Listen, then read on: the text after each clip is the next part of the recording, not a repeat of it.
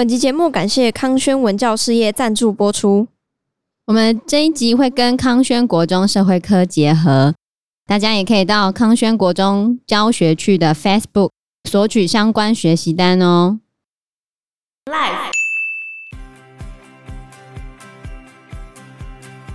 艾维塔还说，在我的心中有一个价值不菲的东西，炙烤我的灵魂，烧痛了我的肉体，并且燃烧到每一条神经，那就是我对这个国家人民和对培龙的爱。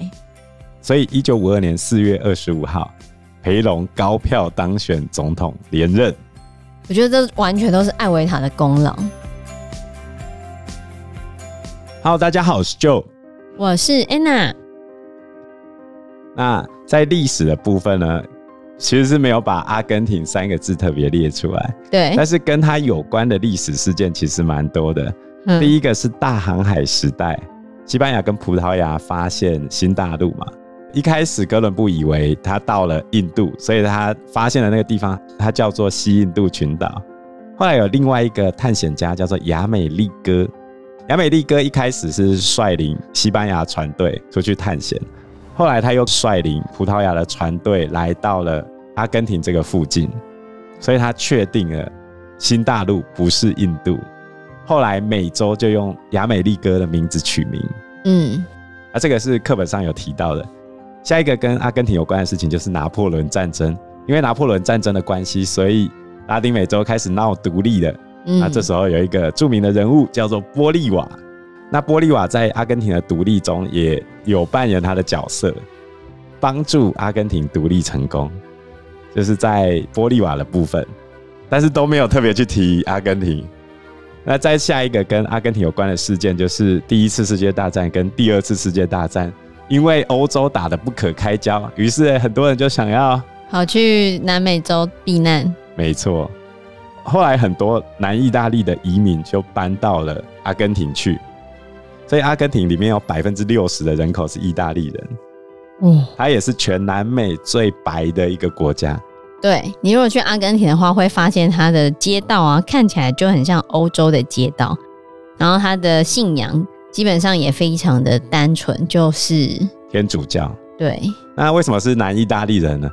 一方面是语言的关系，就是因为南意大利的方言的口音跟用字其实跟西班牙语非常像。哦，当然他们也是经历过一段艰苦的学习啊。另外一个就是阿根廷政府在有钱的时候非常鼓励教育。他在很短的时间之内，把识字率从三成提高到六成以上，嗯，非常厉害，这创下当时候的记录。另外就是阿根廷独立之后，本来人口不是很多，大概一百多万而已，所以他对世界各地的移民基本上采全开放政策，你想搬就搬呐。有啊，所以像那个俄乌战争的时候，就有蛮多俄罗斯人特别跑去阿根廷生孩子。因为阿根廷没有限制他们的移民，然后他又在想说他们要去哪边是免签证又可以过去，就是很快可以拿到国籍。那你的孩子如果在阿根廷出生的话，孩子就会拥有阿根廷的国籍，他们就可以很快的得到阿根廷的国籍，连现在都这个样子。那阿阿根廷可以说是非常受到上帝眷顾的地方，因为它有很多的矿产、石油、煤、铁、天然气都有。还有锂矿，锂电池的那个锂，然后它又有非常肥沃的草场，巴塔哥尼亚高原非常适合放牧。那放牧出来的牛肉啊，比那种栏目的好的非常多，就跟放山鸡和饲料鸡的差别一样。而且阿根廷也是最早运用冷藏技术，让自己的牛肉可以行销全球的一个国家。这么优质。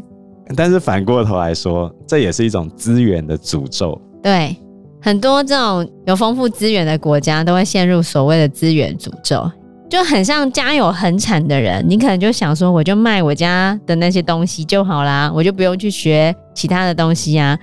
所以阿根廷他们的工业发展一直都没有到很好了。你看，就是到现在这么久了，他们都没有发展出什么像样的工业。这个情况也同样发生在俄罗斯。俄罗斯当然军火很好，可是他们的民生工业什么的没有适当的发展起来，然后同样的，在阿根廷也会有类似的状况。所以孟子讲得很好啊，内无法家必士，外无敌国外患者，国恒亡啊。原本欧洲人在形容有钱人的时候，都会讲说那个人有钱的像个阿根廷人似的。本来是这样哦，嗯，现在呢，为什么会变成这样？现在阿根廷为什么会变成这样子？一般会觉得影响阿根廷政治经济最严重的。最深远的就是培龙，胡安培龙。那这个培龙呢？国际巨星马丹娜曾经演过一个电影，叫做《阿根廷别为我哭泣》。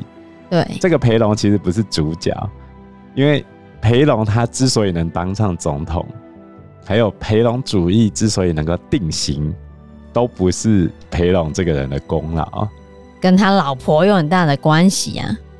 一直到现在，培龙夫人还是阿根廷的一个非常重要的精神信仰。当时候甚至还有人把培龙夫人的画像挂在耶稣或圣母像的旁边哦。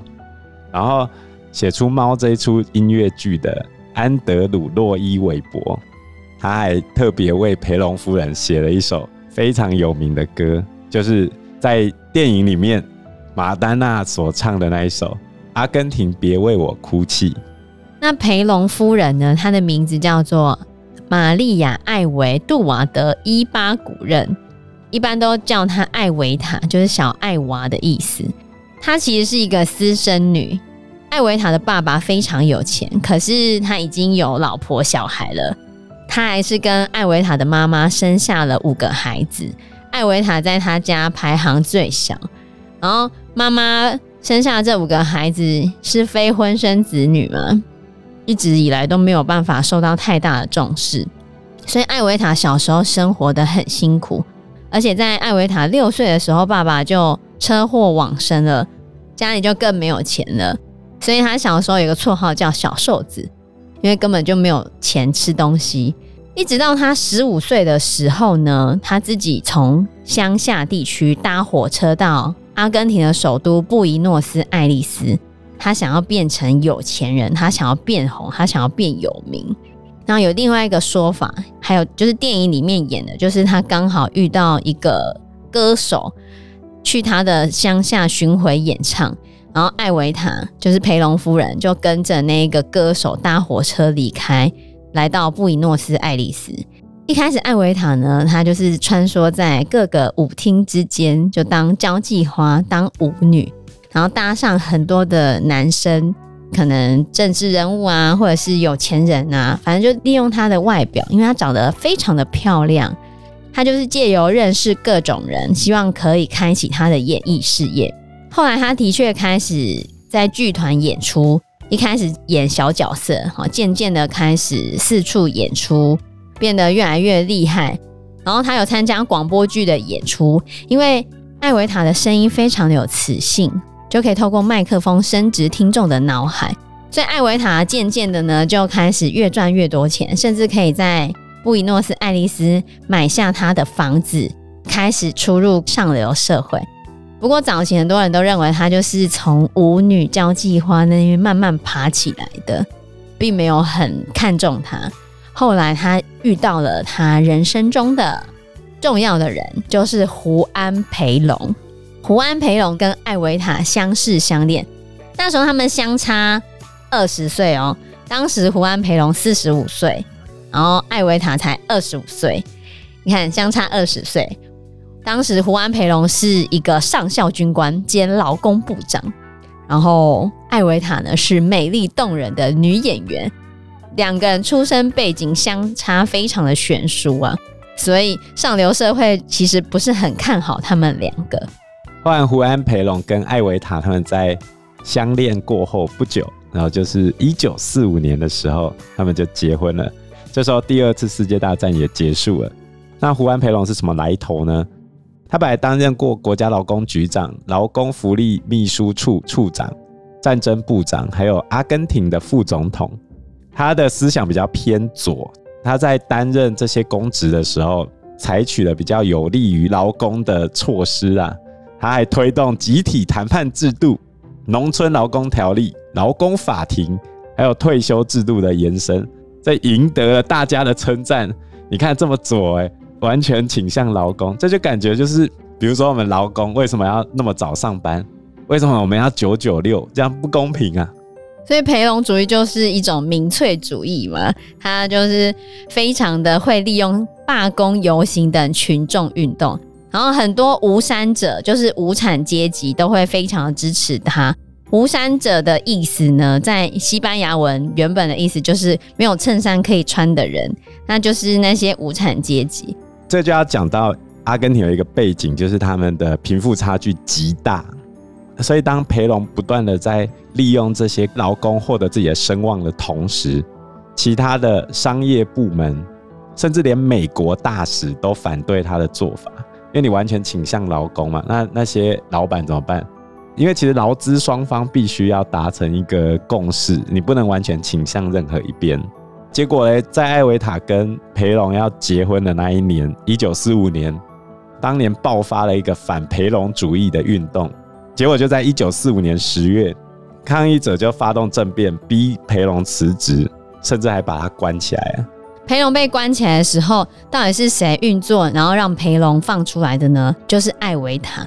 因为艾维塔当时有主持广播节目，他就会在广播节目里面诉说培龙是多么的站在劳工的这一方，利用他在广播上面的影响力，促使培龙的支持者发动大罢工，来要求释放培龙。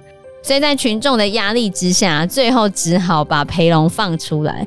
培龙被放出来的时候是一九四五年的十月十七号，史称十月十七日事件。然后这个事件也叫做培龙主义忠诚日。我觉得这民粹主义就是这样。比如说你现在提出问题，官员贪污是不是真的发生？然后你身为一个劳工，你被剥削是不是真的有？对啊。啊，凭什么让我工作才领那么一点点薪水？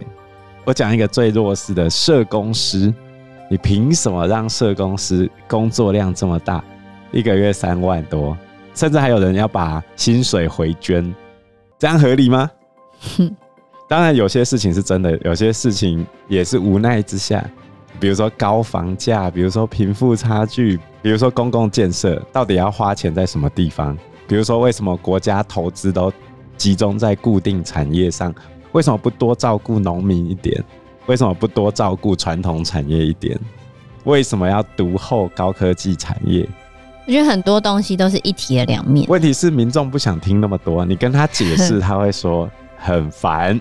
干我什么事？我只要在乎我要领到钱，我不希望工作那么多。我只在乎我自己。政府就是要帮人民着想的啊，可是他不知道政府有很多的面向。那我为什么要考虑那么多面向？对啊，他就说那是你该考虑的啊。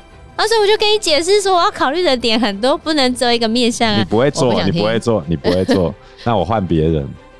唉，好，你换啊，看看换一个会不会比较好啊？哎呀，气矿买，气矿买。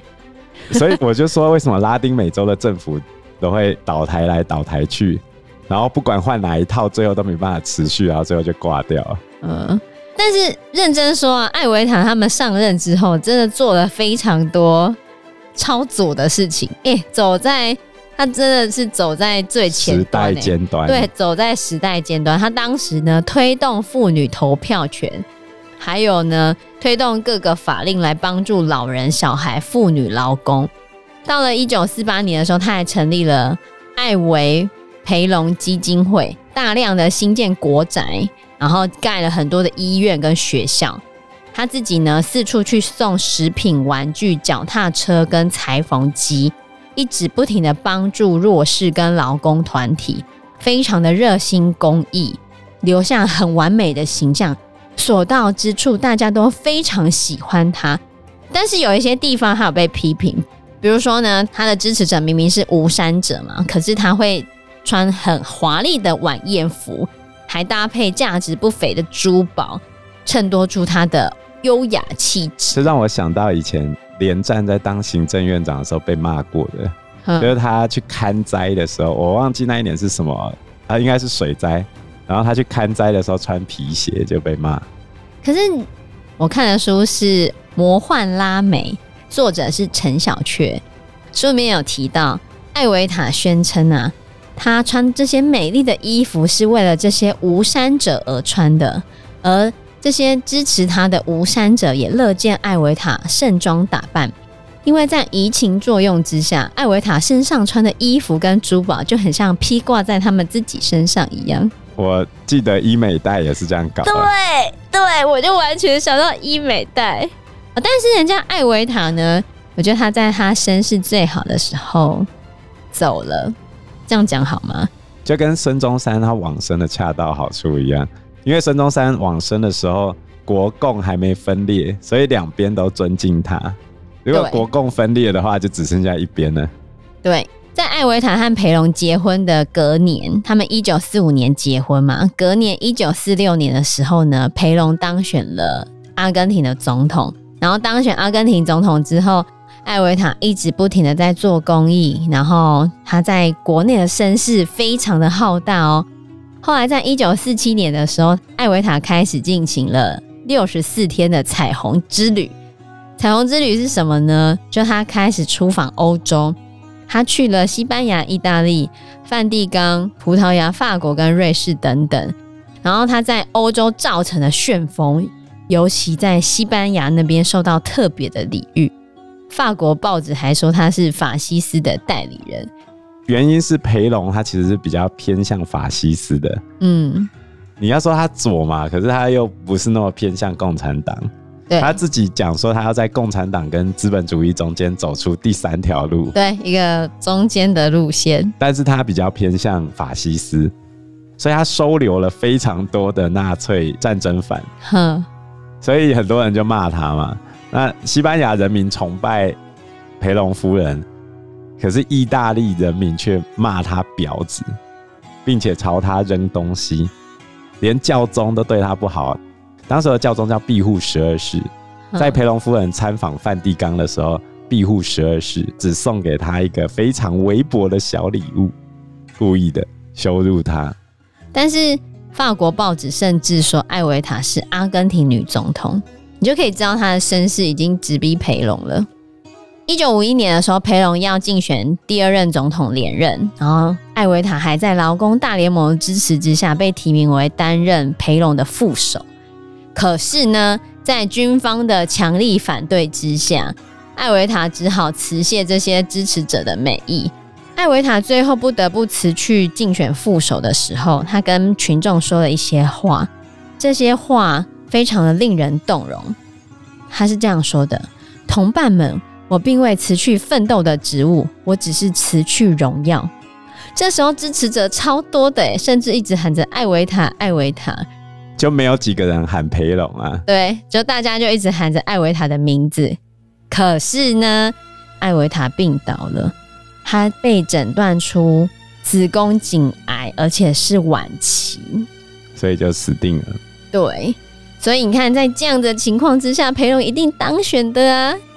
他老婆都抱着生病的躯体，然后不停的帮他奔走，在帮他竞选，所以裴隆当然就赢了啊！艾维塔还说，在我的心中有一个价值不菲的东西，炙烤我的灵魂，烧痛了我的肉体，并且燃烧到每一条神经，那就是我对这个国家人民和对裴隆的爱。所以，一九五二年四月二十五号。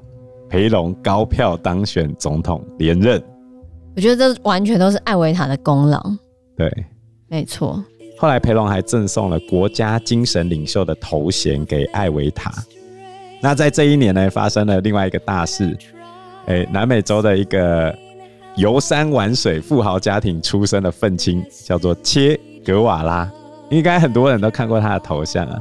他从一九五二年开始骑着。小摩托车畅游全南美洲，然后目睹了南美洲社会基层的贫困状况。不过他的想法是，裴隆主义并没有真的解决社会基层所面临的生活困境。切格瓦拉认为，应该透过社会主义的方式，结合毛泽东式的人民战争理论，来推行全南美洲的民族解放运动。不过这时候他才刚出发，他应该还没想那么多。嗯。嗯然后，在一九五二年的七月二十六日，阿根廷的总统夫人、第一女士、精神领袖艾维塔·培隆就往生了，年仅三十三岁。在艾维塔往生的时候，很多他的支持者都非常的难过，一起去参加他的葬礼，然后在他的葬礼上面难过的哭泣。要去吊唁培龙夫人艾维塔的人数多到需要动用军队来控管秩序，所以你就可以知道艾维塔多受人尊敬。所以培龙第一时间想到什么事情？什么事情？应该要把它做成现代木乃伊哦，要把它防腐起来。有防腐吗？有，当时有找一个防腐专家去帮他做防腐，但是后来在艾维塔死掉之后，培龙并没有办法维持原本的声势，所以你就知道培龙主义根本就是靠艾维塔支撑的嘛。对啊，后来培隆因为政变的关系流亡海外。这时候，艾维塔的尸体怎么办？因为艾维塔在民众之间的声望实在太高了，后来就开始到处藏他的尸体，最后藏在一个军官他家家里哦。结果嘞，非常离奇的事情是，这个军官竟然干掉自己的老婆。为什么？不知道啊。我记得阿根廷军情局局长一个上校就偷偷用军车把他的遗体。送走，还送到欧洲嘞。可是很神奇，无论他的遗体藏在哪里，棺材外面都会放着一根蜡烛跟一束花，然后就会开始无性生殖。没有，反正就不知道为什么蜡烛跟花束就会越放越多，所以就出现了圣艾维塔之名，就是有点神秘主义的概念，他还被神化了。对，这也无形中鼓舞了培龙主义的追随者。所以培龙竟然在一九七三年的时候还重返阿根廷，而且还再度赢得总统大选。但是他这一次只做了几个月，后来他就往生了。他这时候已经年纪蛮大，七十几岁。那稍微讲一下培龙主义会有哪些相关政策好了。第一个呢，它会有非常慷慨的社会福利，像是补助医疗啊、学费啊、交通啊、能源啊。这些都是靠政府的财政去补助这些社会福利，这就会导致政府严重的财政赤字。所以，阿根廷从一九零零年到现在到目前为止一百多年来，它只有十年是出超的，就只有十年他们的出口大于进口，政府没有出现财政赤字，其他时候政府都是入不敷出的。所以在阿根廷啊，军事政变或者非军事政变都非常频繁发生。我举一个靠我们比较近的例子，就是在二零零一年的时候，十二月底，二十一号、二十二号、二十三号这三天，阿根廷换了三个总统。可以这样子哦？就是这样，乱七八糟。那培龙主义的第二个政策就是让企业国有化，他把很多的企业收归国有。当时就导致许多的外国资本逃离阿根廷。外国资本逃离阿根廷之后，就没有在阿根廷国内进行投资。这样子一来，弱化了阿根廷经济成长的力道。他怎么可以直接把外国的东西收归国有？他就没收啊！对啊，这就是外国投资会缩手的原因。对啊，当初清朝没收英国的鸦片，引发多少的问题？嗯。清朝的衰亡就是从没收外国人财产开始的喔。是啊，其实就同一个逻辑啊，你怎么可以随意没收外国人的东西？对，再第三个，他一直这样子财政支出的话，他就要有一些税收嘛。可是阿根廷的政府并不是很 OK，在政府无能的情况之下，很多该有的税都收不到，税收不利的状态之下，他的钱根本就不够。就导致严重的财政赤字，就跟前面讲的一样。最后一个部分是培荣，其实是在保护国内的产业。他在保护国内的产业的时候，设置了一些贸易的障碍，又让他在进口商品的时候关税变得非常的高。正常来说，你这样保护，理论上国内的工业会慢慢发展起来。但是这是很直观的想法。我举一个例子，我们台湾最有名的裕隆。我们保护它非常久，而且它开始做汽车的时间比韩国的现代汽车还要早。可是现在韩国的现代已经是全世界排名前三的车厂，可是裕隆呢？大家可以去查一查，还有好几年在中国甚至连一台车都卖不出去哦。对，概念就差不多。原本你为了保护国内的企业，希望国内的企业可以发展起来，可是国内的企业非但没有发展起来，还让他们在进口商品的时候，进口的商品价格很高。那再来，他们阿根廷是靠农产品出口的嘛？农产品出口的部分又被国家组成的公司给控制住，然后他们这些国有企业到最后就变得很多的冗员。很多人占着茅坑不拉屎，很多的冗官贪污腐败，这就让我想到南非，他们的电厂啊，连那个维修都没办法做，一堆冗官冗员退休金，最后就把整个南非的电力公司给拖垮。结果他们一天甚至有一半以上是没有电可以用的，然后南非人竟然也习惯呢。所以阿根廷就是一直在这样的状态之下，虽然裴隆下台了。可是裴隆主义一直阴魂不散，然后每一次阿根廷在下一任政府政变的时候，都会导致阿根廷皮索大贬，他的经济就再度受到影响，就不停这样子的循环：破产再复苏，破产再复苏，再破产再复苏。然后一九八二年，当时候阿根廷的军人总统加尔铁里，他上台之后，他根本就不懂经济嘛，他也不可能救经济。所以要为了转移目标，甚至还发动福克兰战争，最后导致他被英国打败的结局。那关于这场战争有很多可以谈的东西，呃，但是我们今天没有要讲它，我们重点要放在它对经济的影响。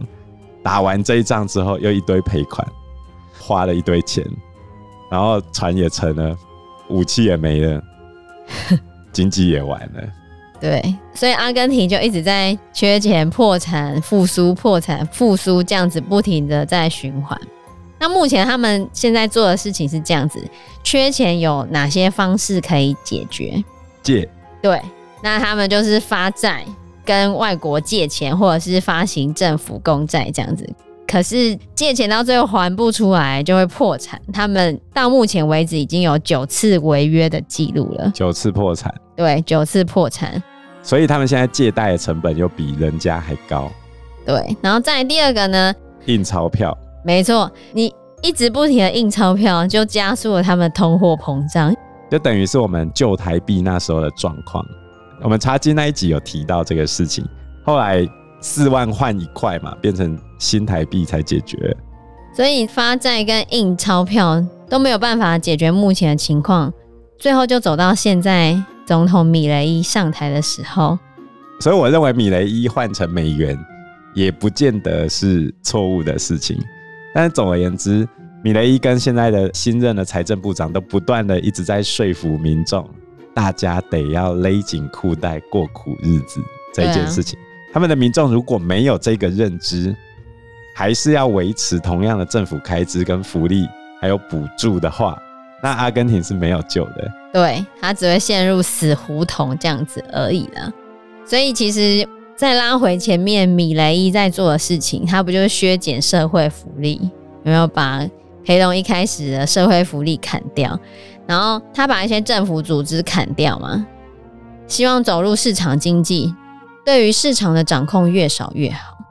感觉这些措施理论上应该是可以成功。看看米雷伊这招猛药。有没有办法成功呢？总而言之，他们需要先解决通货膨胀的问题。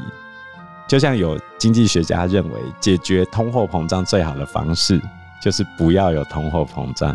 那要怎么不要有通货膨胀？啊，当然就是小政府啊，削减开支啊，然后不要印钞票啊。嗯。但是美国自己也在印钞票，所以其实外部环境也对他没有非常有利。当然，你要再去谈产业转型，这是更不容易的事情啊。对啊，他那么多年都没有发展起来了，所以还是得花上一些力气跟时间。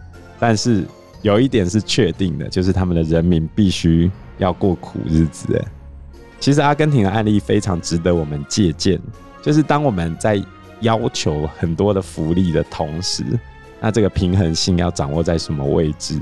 对啊，钱从哪来啊？这也是必须要被考虑的事情。嗯，好。那我们这集对阿根廷经济危机的介绍就到这个地方。以后有机会的话，我们也可以介绍拉丁美洲其他国家所遭遇的问题。